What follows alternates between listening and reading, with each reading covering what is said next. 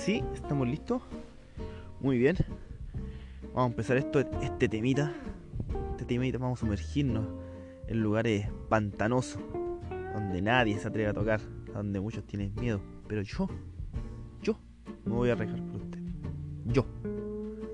Voy a ser su Robin Hood. Me voy a sacrificar mi dignidad y posiblemente mi vida para hablar de esos temas, de esos abusos que pasan desapercibidos, que solamente tienes para publicarlo con suerte en tu red social. Vamos a hablar de eso. Hoy día, importantemente, vamos a hablar exactamente de lo que es la prensa. Ese medio que nos debería informar como su deber, pero realmente nos termina desinformando. Nos termina metiendo miedo, causándonos un desazón extraño, una desconfianza entre todos nosotros. Todos sabemos que no está bien las cosas. Todos vemos las publicaciones. Por ejemplo, estamos viendo ahora el tema de que salió este de la peste negra que salió en Mongolia. Megavisión lo ha publicado siete días desde que salió la misma noticia. La misma noticia. ¿Cuál es el fin de esto? Es meter miedo. Nada más que eso. Meter miedo, meter miedo, meter miedo. Y sí, claro, lo logran. ¿O no? Lo logran, porque hay un cierto grupo de personas que, vamos a empezar con esto de que se creen un cuento de una, un audio WhatsApp, se creen el cuento de audio WhatsApp. Sí, hay gente que se cree los cuentos de audio WhatsApp. Y si usted es uno de los que está escuchando, de las cinco personas quizás que van a escuchar esta cuestión, eh, y se cree los audios de WhatsApp, está mal. ¿Qué le espera de una noticia de alguien, de un medio formal que debería estar dando algo real, que nos debería estar informando del día a día? De no meternos miedo, sino que informarnos bien. Pero se creen. Hay un cierto grupo de gente que lamentablemente cae en esto. Y se meten miedo, se andan asustados, se estresan. Entonces es una, una lucha que tenemos que es difícil de ganar. Vamos a empezar con, por ejemplo, cuando fue esta cuestión del estallido social que hizo la prensa, eh, se empezó a hablar, a atacar a un cierto grupo que apoyaba ese movimiento. Yo no estoy ni allá ni acá, a empezar. A mí no me importa lo que es la izquierda, la derecha, la política en general. Estoy ni. Entonces la, la prensa empezó a atacar a un grupo que apoyaba a ellos, a la mayoría de la gente que era una clase más alta, que estaba ahí, que estaban apoyando. ¿Cómo lo, atacó? Empezó a hablar de las repentinas subidas del dólar. Empezó a hablar de que la moneda chilena, por culpa del estallido social, ahora estaba siendo la moneda menos evaluada a nivel mundial. Entonces, claro, la gente se empezó a asustar. Varios se empezaron a asustar y, y diario, diario. Tres noticias diarias con eso. El dólar sube, el dólar sube, la moneda chilena se desvalúa. Y todos empezaron a meter el miedo con el tema este de Venezuela, Venezuela, Venezuela. Y se empezó a sacar un grupo, empezó a salirse un grupo. Y claro, se salieron.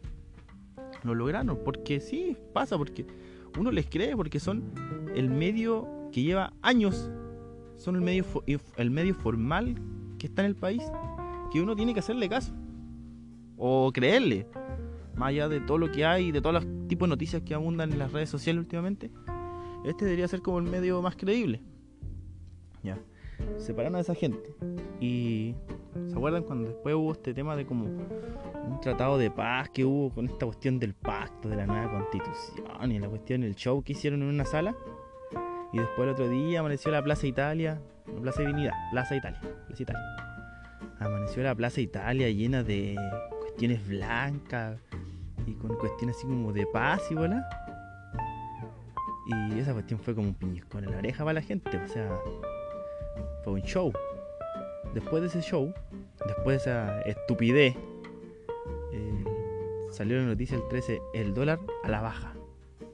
¡Wow! El dólar a la baja.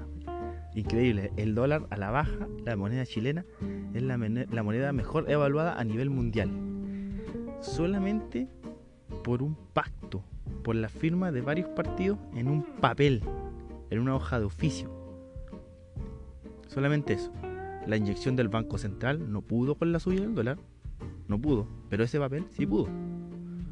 Increíble, increíble. Pero bueno, eh, el miedo se mantiene, la gente está, está impaciente, no sabe qué va a pasar. Hay mucha gente que ha perdido empleo por culpa de esta crisis sanitaria que llegó ahora, lamentablemente al país. Eh, era un regalo del cielo para que Piñera hiciera las cosas bien, pero no nos vamos a meter en temas políticos. Horrible, atroz, verdad, me fui para otro lado. Eran para que todos hicieran las cosas bien. Pero no se hicieron bien. La prensa siguió atacando, siguió atacando. Entonces vivimos en un mundo donde estamos asustados, nos quieren asustar, nos quieren meter más miedo del que tenemos, ¿está bien? Tenemos las precauciones, eh, tenemos que cuidarnos. Si tú no crees en el virus, eh, es tu problema, pero trata de igual seguir las indicaciones. No es buena idea. No es buena idea violar las reglas ni nada. No crean que porque no creen o, o algo están haciendo lo correcto. No, hay que pecar por nuestra incredulidad. Yo realmente, para serles sincero, yo personalmente no creo en, lo que es el virus acá en Chile. Pero no por eso lo ando publicando en los grupos, esta grabación, este audio, este algo que estoy haciendo, intentando hacer. No digo, oye, ¿sabes qué? No creo en el virus, no lo hagas tú, eh, no creas tampoco, ¿no? Eh, sale a protestar, manifiéstate por esto. No, no, al contrario, tomo mi resguardo porque tengo familia. Entonces yo por mi incredulidad no quiero por ejemplo, llego a fallar porque no soy ningún doctor, no soy, no tengo la salud en mis manos. Yo soy administrativo, no sé nada de salud. Entonces, por creer algo y voy y contagio a mi hijo y le pasa algo, me voy a sentir muy culpable, ¿entiendes? Entonces la idea es seguir las reglas igual, aunque no creamos, tratemos de seguirlo. Pero en fin, ese es el tema más o menos que nos está pasando ahora. Entonces, estamos bombardeados tenemos, tenemos, somos un país cansado ya por lo que nos está pasando, por lo que venía pasando con este tema del estallido social y ahora nos llega esta crisis sanitaria, es como un, un prácticamente un knockout para nosotros. Pero ¿qué pasa? Tratamos de estar tranquilos y salen noticias, salen noticias. Y no podemos vivir tranquilos, es el tema. Hace poco atrás el tema este de los carabineros que se fueron a atender allá al, al allá al al hospital, no sé dónde, en Milipilla, y supuestamente no se les negó la atención, después salió un comunicado que, era un montaje. La cosa es que estos mismos tipos salieron a la, a la defensiva de los carabineros, como que ya estaba todo zanjado, como que ellos son dueños de la verdad. No digo que son mentirosos, no digo nada, solamente como que lo primero que dicen es lo que vale. Entonces, lo que dice un médico no vale nada no esperan los, comentarios de la otra persona. Y empezaron a atacar. Empezaron a atacar. Porque eso es lo que hacen. Como que estos tipos están coludidos con el gobierno, no sé qué pasa, que suelen pasar estas cosas y inmediatamente se le niega atención a carabineros. Malas prácticas de los doctores. Y estuvimos, ¿cuánto? Tres días con esas noticias. Tres días seguidos. Entonces, mal, muy mal, pésimo. No esperan la investigación, redactan mal las noticias, tan mal como yo hablo, estoy hablando a ustedes quizás con conectores súper malos, porque no soy un profesional, soy una persona, como les dije recién, administrativo, no tengo ni idea, estoy grabando con, con auriculares, esta cuestión, con el teléfono, tapado con una frazada encima para que no se escuche el audio para afuera y ni el audio de afuera afecte la, la calidad de sonido de acá. Ahora también la prensa en sí, vamos a hablar de la televisión, deberíamos hablar partiendo de los matinales. Esa, eh, los matinales son tan desagradables. No entiendo cómo puede haber gente que ve los matinales y le da rating a los matinales. Son todos malísimos. Toda la gente de ahí es gente malísima. Gente que eh, finge mucho, finge eh, y se aprovecha de, las desgracias que, que ocurren muchas veces en nuestro país. Por ejemplo, ahora están todos quieren ayudar a la gente pobre el universo del 60% más vulnerable de Chile. Todos quieren ayudar. Por el tema que están siendo los más afectados por el coronavirus. Entonces todos quieren ayuda de ellos. Ahora, justamente ahora, se acordaron que existía gente pobre, que ha existido toda la vida. No es que haya llegado un virus lo haya hecho más pobre. Esa gente que vive en campamento ha estado siempre y ha sido tema siempre. Pero justamente ahora van a grabar, eh, entrevistan a la gente, hacen show y se ponen a llorar o tratan de llorar porque no lloran. Tratan de llorar para ganar rating y se aprovechan de la situación, que es lo más malo de todo. Pésimo, pésimo. Entonces uno lo mira y le da rabia, pero más me da rabia a mí es ver a la gente que, que cree en esto. La gente que lo sigue, la gente que les comenta, la gente que le da la audición. Y eso, lamentablemente, ahí ha partido mal como país. Ahora, de los matinales, obviamente, hay uno que se salva y es claramente Julio César Rodríguez. Pero, puta, yo creo que le queda poco. Yo creo que le queda poco, yo creo que ojalá no le pase nada malo, porque él es un tipo muy directo, no es como todos los panelistas. Él encara, él pregunta, él dice las cosas como son y se las dice a las personas que invita. Que yo encuentro que eso es lo más terrible que hay en el mundo que pueden hacer en la televisión es cuando invitan a estos políticos. Porque aún así Julio Rodríguez es una persona como que representa a la gente, a mí, a mí en especial me representa, con la, con la forma de actuar que tiene, pero creo que llevar gente como el, ese señor Longueira, que todos sabemos lo que hizo, todos sabemos lo que pasó, o a otros políticos que sabemos qué hicieron, lo que hacen o lo que van a hacer, es como igual burlarse de uno, es como aprovecharse. Porque no puede ser posible que haya alguien que robó tantos millones, no voy a decir el nombre de quién, y esté ahí parado en la televisión, sabiendo que hay tanta gente hoy en día que la está pasando mal. Eh, hay una persona que ahí también promulgó la ley de pesca, la ley que ahora en este momento acá en las costas del norte de Chile están depredando la costa, siendo que solamente deberían funcionar los trabajos esenciales y, y no es así. Están trabajando todo normal, las pesqueras no son trabajos esenciales y aún así están depredando la costa, están sacando todos los recursos por una ley corrupta que se aprobó. Pero la tele, los matinales, estos tipos, los tienen ahí parados. Y ahora no sé yo si les pagarán, qué sé yo, no tengo ni idea, no me atrevo a hablar eso porque no lo sé. Y no pienso investigarlo tampoco porque no, es un tema que me interese. El tema es la es que no tienen respeto por la gente. Entonces, si no tienen respeto a la gente, ¿qué esperan? ¿Qué, qué esperan que la gente vaya a hacer después de que termine esto. Porque se le ha piñiscado la oreja, se le ha basureado más todavía. Se le basurea todos los días, sobre todo a la clase media. A mí, yo, clase media. Entonces, espero de corazón que no que termine el coronavirus y volvamos a ser normal. Pero lamentablemente se ven comentarios día a día y la prensa tocando de nuevo, la prensa general se encarga de difundir estas cosas porque ellos difunden odio, difunden odio de ellos hacia nosotros y de nosotros para ellos también. Porque también publican a diario lo que la gente, los políticos estos, hablan o actúan. Entonces igual juegan a dos bandos porque ellos saben que a esos dos bandos igual les va a generar ingresos, les va a generar, les va a generar audición, les va, les va a generar visitas en las redes sociales.